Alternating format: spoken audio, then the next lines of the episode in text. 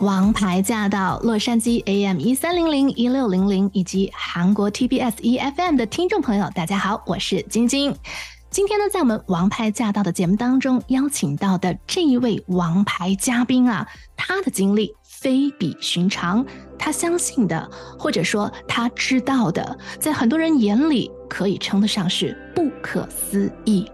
让我们来欢迎畅销书《海奥华寓言》中文译版的审教者重生老师。Hello，重生老师，你好。你好，晶晶，你好。您的这个名字。其实很多人在第一眼看的时候，会有一种不知道该怎么去念的感觉。我的名字呢是重生，重呢是种地的种，就是种子的种。当姓氏的时候发音发重，生呢是人生的生，参加的参，或者参差不齐的参。它这两个字都是多音字，所以看起来真的不知道怎么去读。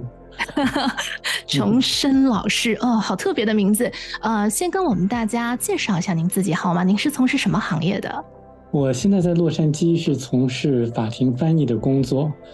就是给律师事务所或者医生、嗯、医生的诊所或者在法庭上，嗯、呃，进行翻译的这些方面的工作。哦，那真的是需要英文非常好哎。英文还可以吧，也是经过一段的磨练才 锻炼出现在的这个成就的。您谦虚了哈，我相信很多人可能都看过，就是《海奥华预言》。诶，在这本书的封面上面就写了翻译的人叫张嘉译，然后有一个审教是写着 Samuel Chong，就是我们的重生老师。您跟这本书是有着什么样的一个奇妙因缘？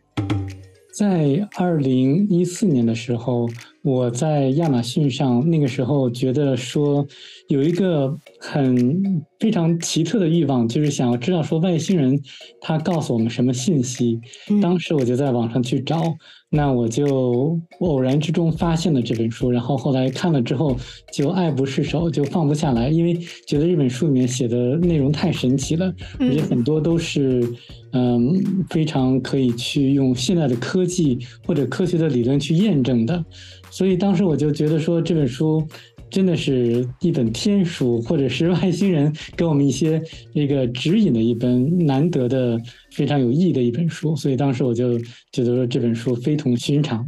嗯，所以您看了这本书，非常喜欢这本书之后，您却做了一件惊天之举。您做了什么事儿？啊，我去拜访作者，因为当时我是在洛杉矶，当时我在网上去搜寻作者的一些情况，啊，得知说他在越南，越南的一个城市，我呢当时就毅然决然的就飞过去。呃，原因呢，是因为我觉得这本书的内容太让我震撼了。那里面他讲的这个事情，嗯、呃，是有很深远的意义。但是他在作者的作者在书中的后记里面，他要写说，还有更加不可令人思议的、更加让他震撼的事情，他不被允许写在书中。嗯、那个就勾起了我的好奇心了。对，是的，我知道。当时我在看这段的时候呢，我就第一个念头就是，当我访问到重生老师的时候，我肯定要问他。他后来见到作者之后，作者有没有跟他透露那些没有被写在书中的内容？有没有？有，但是是在第二次见他的时候，他才告诉我。哎，好，那我要先吊一下听众们的胃口哈。其实我也一样，我现在也不知道，我们晚一点再跟大家聊到究竟是什么样的内容哈。重生老师背起了行囊，订了机票，飞去了越南找作者啊，当时。您的家人支持您的这个做法吗？当时我的家人他们，我知道他们是不支持的，所以没有告诉他们，但也没有阻拦。呃，其实是有一定的阻拦的，所以我没有跟他们讲说我是去见作者，我说我在亚洲有一个翻译的任务，然后要飞过去，然后没有跟他们说最终要去越南。但是您也很幸运，居然能够找到那个那个位置，还见到了本尊，然后本尊还跟您说话了。对，其实他我只知道他在越南的那个城市，我并不知道他具体的地址。我就在网上就打印了他一个他的一个游客见到他的一个游客所拍的一个他所住的平房的一个照片，然后我就把那个照片就显示给出租车司机，我说你就把我就带到这个地方去就好了。然后出租车司机看了一下，说嗯好，我试一下吧，然后我去了。越南的出租车司机都这么厉害的吗？就看见一个平房的照片都能找着，所以他真的找着了。对，真的找着了。第二次试的时候，他就找着了。他也去问了一下别人，他说：“我去帮你问一下。”他就后来就第二次他就找到了。你确定那个司机不是外星人吗？那么神准。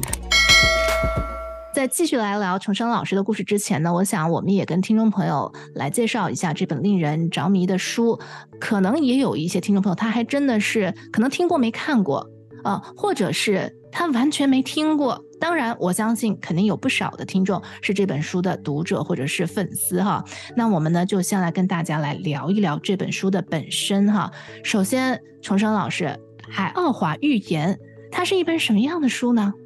那这本书呢，可以说在中国大陆是以科幻小说来去出版的，讲述了说作者他的一个神奇的经历。在一九八七年的六月的一个晚上，他就突然从梦中就苏醒了，就就醒过来了。醒过来之后呢，他就给他的太太留了一个便条，说我会离开十天左右，不用担心我。他呢之后就走到了他的这个后院，结果就被。呃，一种力量升到了半空之中，他就见到了一个外星人。嗯、外星人跟他说：“我会带你去一个非常神奇的一个旅行，呃，你不用担心。”然后他们就进行了这么一个神奇的九天之旅。之后他又回来了，其中呢，他就被告知了很多关于地球的历史。包括人类的起源，我们都来自哪里？还有包括金字塔是怎么回事？百慕大三角发生的这个人机失踪的事件是怎么回事？然后包括像圣经的故事啊，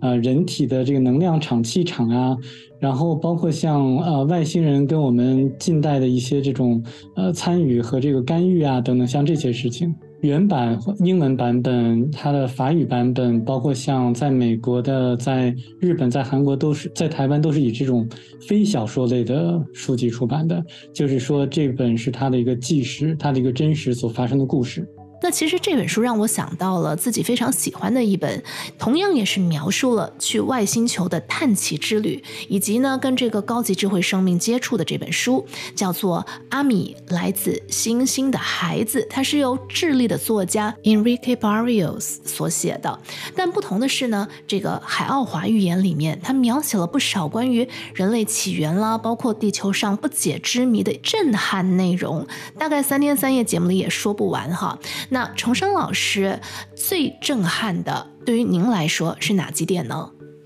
第一点就是关于耶稣和基督的事情，因为我来美国之后，我就特意去了很多的教会，了解到一些圣经，因为毕竟圣经有这个“圣”这个词嘛，所以我就觉得这么神圣的一本书，那值得学习，所以我就专门去研究了一下，去教会，然后结果就觉得说就挺失望的。说实话，我觉得这个这个圣经里面所写的内容确实是不错，可是这个教会的话，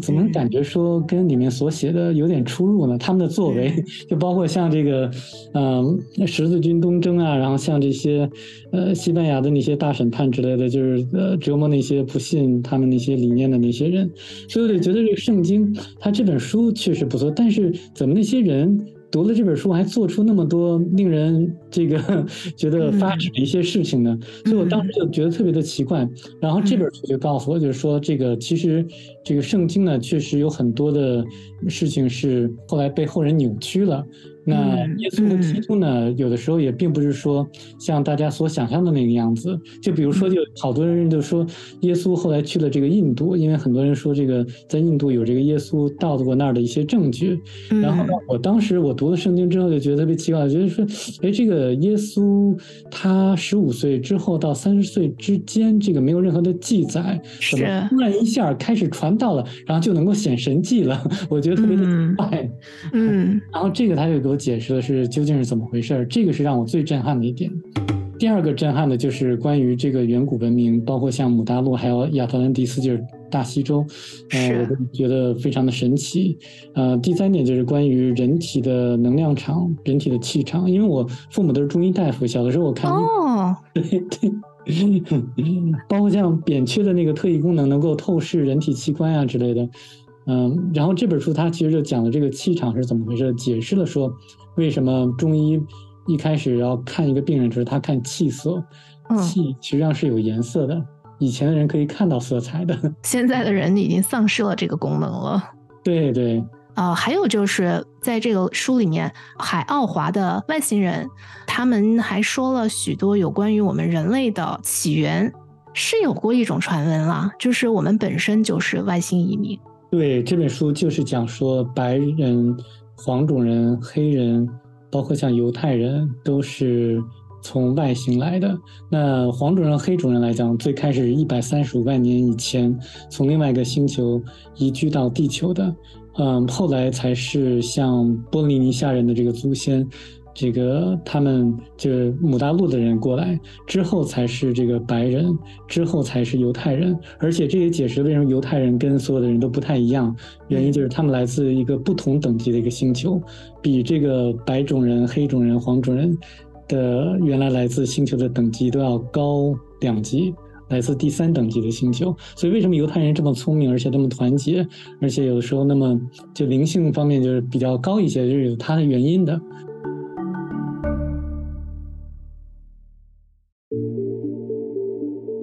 My name is Michel Demarques. Thank you very, very much to be interested on what's happened to me, uh, in June 1987. And I'm sure you all here because You want to know more about it? 王牌驾到！这本书的作者他是一个什么样的人啊？您见过他，跟他打过交道？我很好奇这一点，是因为，嗯，我想大家在嗯在看到这本书或者是听到这件事的时候，脑子里一定会有一个去思维的问题：外星人。为什么会邀请了这本书的作者去他们的星球有一个 tour，有一个 travel？诶，难道他们不是应该去找这个地球上那种非富则贵、很有影响力或者是很特别的人吗？诶，但是感觉上这个作者是一个老百姓、普通人之一，所以崇山老师在您眼中他是一个什么样的人？在我心中，他是一个再普通不过的一个人了。他就是一个园林师，然后他所住的地方我也去拜访过。原来住的地方就是一个前不着村后不着店的一个地方，连邻居都离他非常的远。那他就在那么一个非常偏僻的地方住着，然后去种一些植物啊，或者养一些动物啊之类的。他的知识也并不是我们所想象的那么丰富。其实他就是他虽然说喜欢爱看喜欢看书，但是他的知识绝不可能说，嗯，有像书中所写的描述的那么那么多。呃，因为书中他涉及的这个领域都是非常的广泛，包括像涉及到大陆漂浮学说呀，涉及到一些这个日本的一些这种耶稣基督之墓。啊，然后像这些地方，他们都不可能知道的。那他呢，跟我我跟他这个聊的时候，我就觉得说，他性格方面是有一些，呃，算是一个急性子的人吧，但是非常朴实，而且脑筋反应也非常的快。他特别喜欢下国际象棋，我跟他下了几局，结果我都输了。然后，嗯、呃，觉得他他是一个心灵算是比较纯净的一个人吧。我感觉这个人应该有点直，讲话直吗？非常的直，他而且非常容易说这个，呃，看到一个事情就愤世嫉俗的就表达他自己的看法，还是蛮善良热心的一个人吧。他一开始来讲是非常热心，但是后来来讲的话，他有点失望了，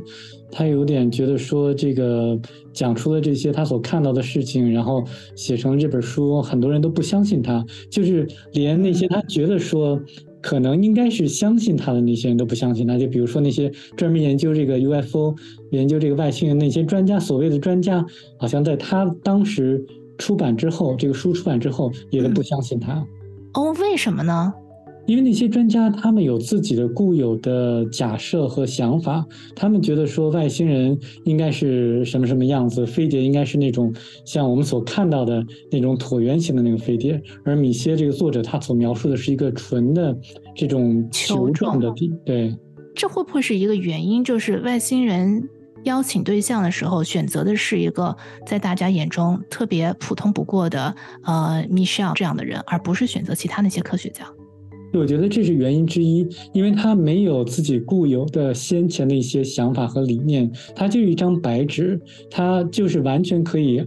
看到，就是没有任何的这种影响的时候，他可以就是说看到自己所看的东西，然后把它完整无误的记录下来，不像比如说一些飞碟的研究专家或者一些政客，他们都有一些自己的理念了，回来之后可能会添油加醋的把自己的一些想法加进去，因为他们呃这个外星人可能就是所希望一个。一个非常心灵纯净的人，然后能够准确无误的一字不漏的报道一下他们所说的话、所看到的一些这种事情，嗯，而不是说像一些呃一些有自己想法的人，然后这个扭曲了他所看到的一些情况。像一张白纸的人更能够接受，呃，这个新的事物，或者是说还原事物本身。对，这是他的原因之一。另外一个原因，其实，在书里面也写了，就是米歇他实际上之前有八十一个，就有八十个前世，那这是第八十一世，所以只有像他这样的人才能够在海华星球上存活，或者说停留九天吧。那是怎么谈到他需要您帮他做这个中文书籍发行的这件事情？所以你知道我是非常有目的性的这个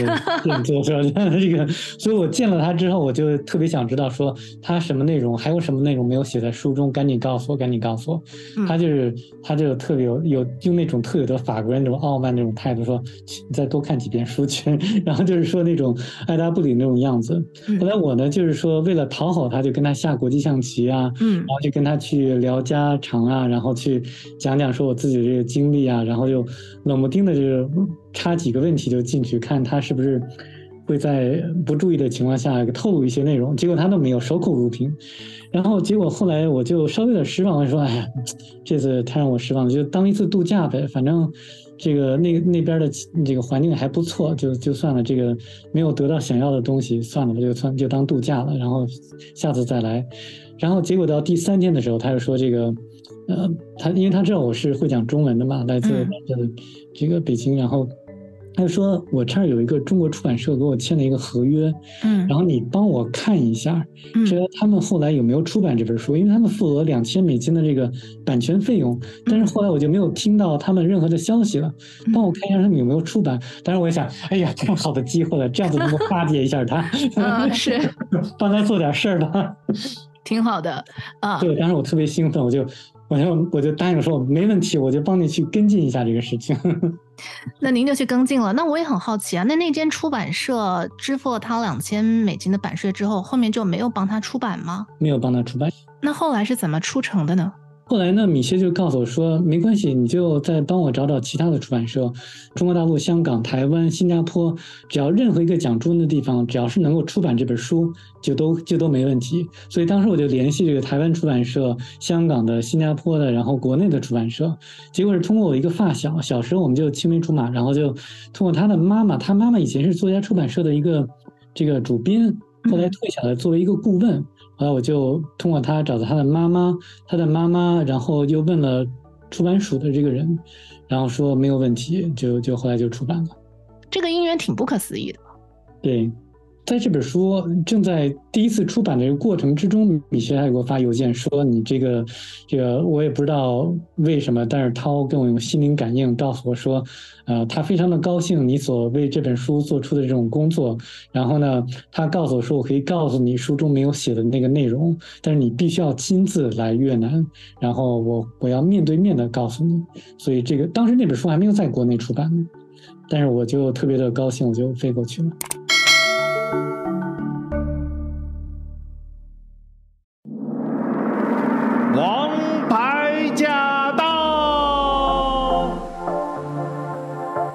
可以先跟我们透露一点，这个书中没有被记录的重要内容。其实主要的来讲的话，有三个内容书中没有讲，或者是一些、嗯、呃，他后来公开了两个内容。那第一个内容就是关于埃及金字塔旁边的狮身人面像。啊，对，嗯，他讲说狮身人面像的下面有三个密室，在当我们准备好了灵性。到达一定程度的时候，密室有可能会被打开。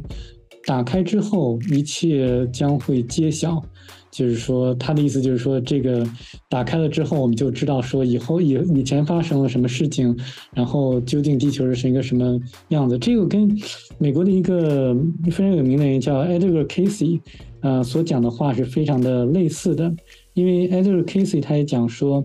在狮身人面像里面有一个叫做历史之书，只不过就是说现在大家没有能力打开就是了。我在网上也看过这样的一个说法，说是在狮身人面像的耳朵还是哪里有一个暗道机关。然后就会启动一些嗯嗯我们平时看不到的地方，而且现在我认识的一些朋友，他们通过这种一一些现代的科技吧，考古的一些技术，已经发现说狮身人面像下面是空的，狮身人面像的下面是空的，也就是说有密室，有密室，对。他们已经有这个证据了。现在的主要的问题就是，埃及的考古委员会或者那个部门，他们的那个主席就是非常的保守，不让大家再进行任何的其他的这种，嗯，考古方面的研究和开掘，所以就一直是停滞不前的。第二个就是关于另外一种外星人，叫小灰人外星人。哦，啊，罗兹威尔事件之后，应该都不陌生了，小灰人。对对，米歇呢，他就因为当时在米歇那个九十年代初期的时候，就有很多说外星人植入，说这种绑地人身上植入一些这种跟踪器之类的这种说法，所以他在米歇在一九九五年的时候，他又公开说他收到了呃来自海华星球人的一些心灵感应的信息，说他可以公开这件事情，说小灰人外星人呢实际上是来自同一等级的星球，也就是来自第一级的星球。跟地球是一个等级，那他们呢，确实在一九九五年，呃之前呢，就是植入了一百五十个人，就是在一百五十个人体内植入了一些这种跟踪的设备和一些小的这种跟踪器。那目的呢，就是看一下，呃，我们是如何去应对我们逐渐丧失的呃免疫系统，因为小灰人实际上是一个。呃，濒临灭亡的一个种族，他们想看一下我们地球人是如何应对这个我们，呃，自从一九四八年以后，这个逐渐下降的免疫系统的这个反应，所以他是他是讲了这个事情。呃，说不用担心，海华星巨人也在确保说，这些小灰人对我们做的这个这种行为没有任何的这种伤害，所以，所以就是他就告诉米歇说，呃，大家不用恐慌，因为有些人说，当时小灰人植入了大概五万或者五十万个人的这个这个这这些变动器，米歇说没有那么多，只有一百五十人左右。第三个才是他书中里面所写的。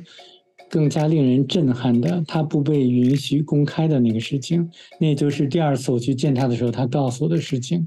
那我呢，就是为了满足大家的好奇心，所以我写了一篇文章。那这篇文章呢，是在我的网站上给了大家很多的线索。嗯、那那如果要是看了一篇文章的话，大概就知道是什么内容了。但是我不能够把具体的内容给公开，因为。呃，因为米歇告诉我说，这个涛告诉他，让他告诉我不要公开，所以我没有办法。但是您在网站上写了一篇，就是看完也能够懂的文章，是吗？对，就是讲了一些关于呃大家一直在很想知道的一些事情。因为你知道，就是读了圣经的人，就都是非常的好奇，说这个启示录究竟讲了什么，然后这个究竟这个耶稣基督会不会？呃，第二次的降临，那所以我就针对这个问题，他们的这个问题，我写了一篇文章。您的网站跟大家分享一下吧，这个网址。网址是 chinasona 点 org，就是 c h i n a s o n a 点 o r g，然后斜杠 fioba 就是 t h i a o o u b a，它那个 t 要是大写的 t h i a o o u b a。然后里面就写了很多的关于这本书的一些内容，以及我最近的一些研究。我看到了，你这里边还有讲 Bermuda Triangle 的事情是吗？百慕达的事也在这儿说了。对，也讲过。对，百慕达三角洲、平行宇宙，这个都是很多喜欢探索这方面的朋友们，那就是一个基本课题。对，来讲一讲吧，神奇的百慕达三角洲，为什么这么多人消失了？难道真的那个地方是平行宇宙的入口吗？呃，确实是这样子，它就是一个平行宇宙的入口。但是这个入口它随着时间来讲，它会变的，所以它并不是说只是就在那一个地方，它是这种会变的一个时空入口似的。有的时候在这儿，有时候在那儿，它会摇摆的。那其实像这个人或者飞机或者轮船突然就消失的这种事情层出不穷，尤其在美国。国家森林公园里面，就是国家公园里面，也有很很多人都是报道的这些事件。你可以看到很多人就突然就消失了，那有一个叫做 David Paulides 这个作家，他就记录了大概几百例或者甚至几千例，就是这个在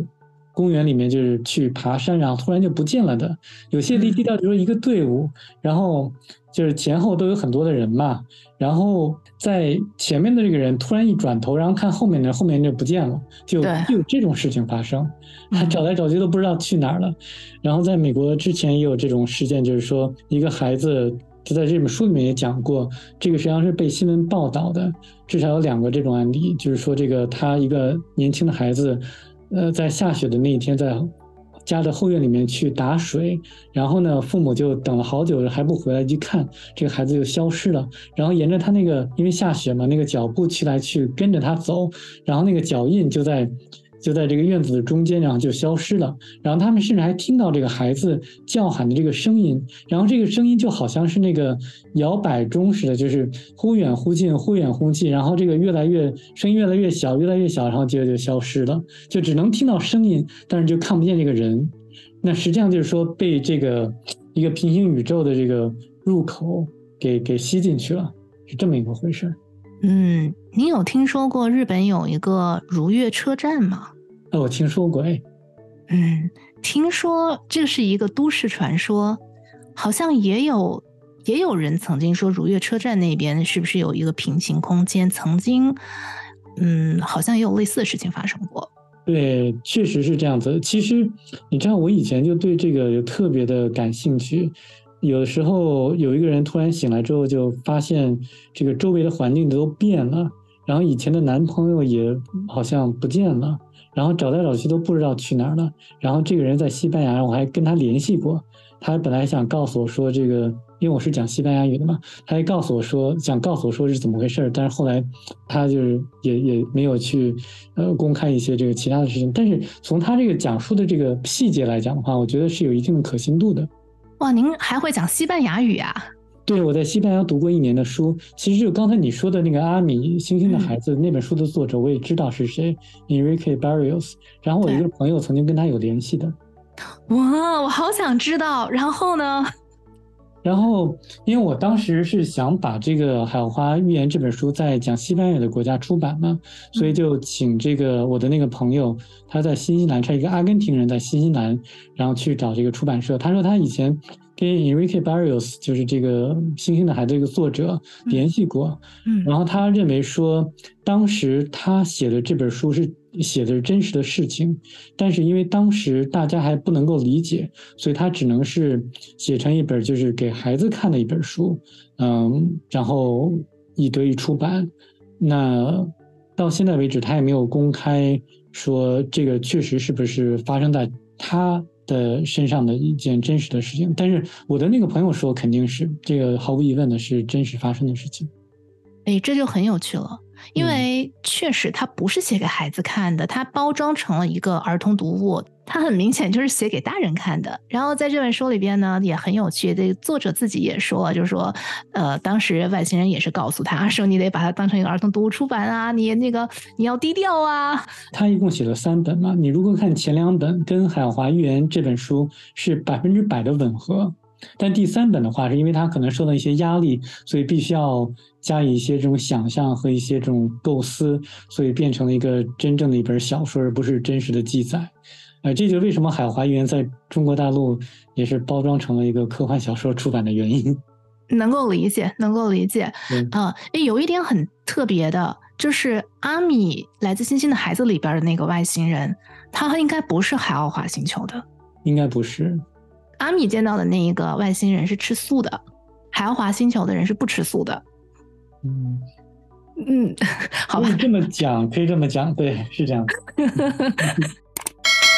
的，我当时是有另外一个问题了，就是因为无论是阿米那本书《来自星星的孩子》，或者是《海奥华预言》，他们其实发行的时间都是在那几年。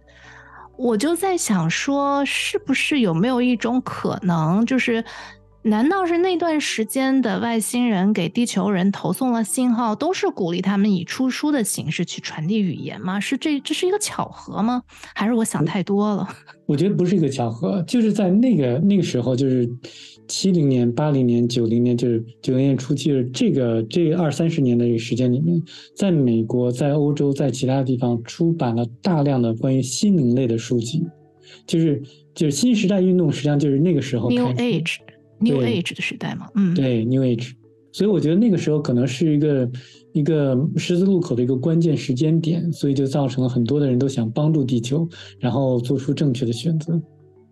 嗯，哎，对了，我记得在中国也有一个非常有名的 UFO 事件，就是那个孟兆国凤凰山的事件。嗯、对，那一个那一个事件，您还记得发生在什么时间吗？那个具体时间我不太记得，但是我敢肯定那是一个真实发生的一个事件。嗯，但是有一点就是，我想可能很多人都不知道，其实美国军方来讲，他们已经有了非常。高的这种科技，没有公开的科技技术，可以模仿外星人到地球来的这些呃事件。就比如说，可以制造一个飞碟类似的这种类似飞碟这种飞行器，让人感觉是一个外星人的飞行器，这也是另外一种可能性。但是孟兆国肯定是，就是说真实发生一个事情，但是我就不太清楚是真是外星人呢，还是说一一些这种军方的未被告知的一些这种模拟外星人的事件。嗯，因为孟兆国那个事件，我刚查了一下，它是一九九四年发生的。嗯嗯，但是它的奇特的地方就是它是第七类接触，坊间传闻啊，因为我们确实也没法拿到他的那个真实的资料。坊间传闻是说外星人会生一个跟地球人的孩子。这个这一点我就想稍微的澄清一下啊。海华星球人，他们连一个成人男子或者女子，他都可以制造出来，就可以造一个成年人。你觉得说他还会跟地球说要地球人的卵子或者精子来去生孩子吗？我觉得这个不太可能的事情。所以我觉得，就是说美国它有一些事件，就比如说一个男的或者一个女的被外星人所谓的对对哦 那种情况来讲的话，我觉得是一个可能。外星人不会做，也不需要做的一件事情。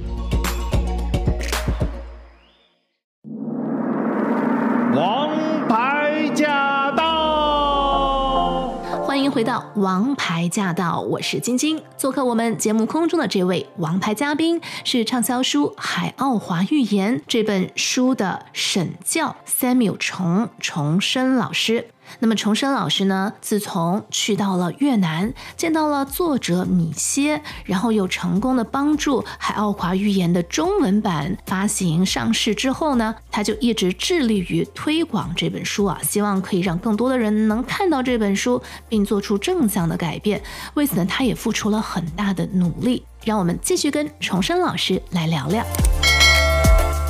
那说说您建立了。美好世界读书进步奖学金，还有一个叫金色星球歌曲创作奖，这个是什么样的活动？也跟这本书有关吗？对，是有关的。那先说这个奖学金，奖学金的话是每年拿出一千美金，给任何一个读过海华语海华预言，然后写一本这种感想的这个人，或者是一个能够提升灵性的一个发明的这么一个发明家的一个。一个奖项，所以现在已经办了四五年了。反正上一次七月份的时候，是一个在国内的一个大学生，然后获得的这个奖项。那这个金色星球歌曲创作奖呢，是一个启发，就是其实我们华人来讲是能够，呃，有有有可能能够这个让他这个歌曲进入这个 Billboard，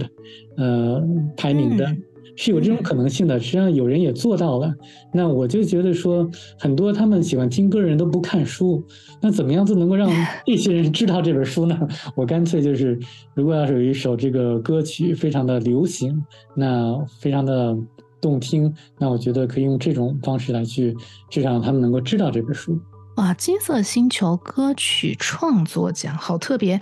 这个奖现在还在吗？还是说已经活动结束了？现在还在，因为是刚刚设立的。我我是就是因为有些歌曲哎，它是朗朗入口的，比如说像这个《冰雪奇缘》的主题歌啊，对，像这个最近的像《程响的人可能》啊，呃，等你归来，像这些歌来讲的话，都是非常非常流行的。我觉得就是说，这个金色星球海华寓言，它已经在全球有这么多的读者群了。那用它的这个知识产权，然后来创作一首歌，那对于创作者也是一个推广。所以我是觉得这种双赢的一个一个结果。哦，所以现在大家还可以参加就对了。对，还可以参加。对。哦，怎么样参加呢？怎么样能够参加？只要是在这个明年的七月十九号之前，要是把这个歌曲递交上来就可以了。那这个歌曲的话，呃，它评审的话有三个要求，一个是看在自媒体上的这个流行度、推广度是多少；第二个就是说它是否是朗朗上口；第三个就是对于这个书中内容的理解是否是是是比较准确的一个理解。所以这三个综合评估，然后去评出这么一个。呃，一万五千美金或者十万人民币的这个奖项，哇哦，这个奖金挺高的哎。对，就是还是那个网站是吧？ChinaSona.org 的那一个。对。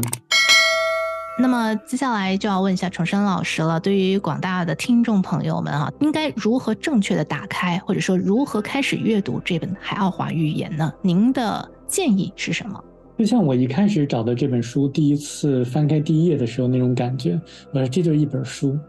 没有任何的之前的一些固有的思想啊，这就是一个科幻小说，或者这就是一本真实的呃记载。所以我当时看的时候啊，这就是另外一本书，我看一看吧。然后结果我越看越发现说太神奇了，里面所讲的金字塔究竟怎么回事儿？这个跟现在我所知道的一些信息完全吻合，就是一个能量场或者能量。能量中心就是一个一个工具，然后然后越读越越觉得奇怪，说这个米歇这个人怎么样子在描述一百万年以前发生的事情的时候，还把这个大陆漂移学说的一些理念贯穿进去了，然后我就读了说就更加的神奇，说啊，日本新乡村还有个耶稣基督之墓，然后当时我就马上上网查，然后就还真的发现说确实有这么一个耶稣基督之墓，然后我就又在奇怪啊。啊，这个紫，这个蓝色这种光，还有这种，呃，杀菌的这种效果，我赶紧去查，结果哈佛医学院它有一个这个研究报告说蓝光有这种杀菌的作用。然后我就是说，越读越越觉得神奇这本书，所以我就觉得说，这不可能是一本这个科幻小说，肯定是一个真实的记载，所以以这种心态去读就好了。在这本书里边的作者是这么说的，他说呢，我劝你，既然你已经知道这不是科幻小说，那么就应该用不同的思维方式来重读，也就是用客观积极的态度，如此你将不会浪费时间。反正钱已经花了，你将收到人生最大的赏赐——精神而不是物质的奖励。这难道不是最重要的吗？哎，所以希望呢，大家能够通过。《海奥华预言》这本书里面得到获得精神的奖励。嗯，反正这本书对我来讲是我所做出的最好的一本投资。读这本书让我获益匪浅。呃，因为我以前毕竟读过很多像著名投资人的一些书，比如像沃伦·巴菲特、比尔·盖茨，然后 Jeff Bezos，包括像瑞达利，像这些人所写的书都看过。那但是《海华预言》这本书，我觉得超越了。这些投资大师们所写的书。好的，希望大家都能够在《海奥华预言》这本书里面呢，能够有一些收获。好，我们再次感谢重生老师做客我们的节目空中，谢谢您，谢谢金宁。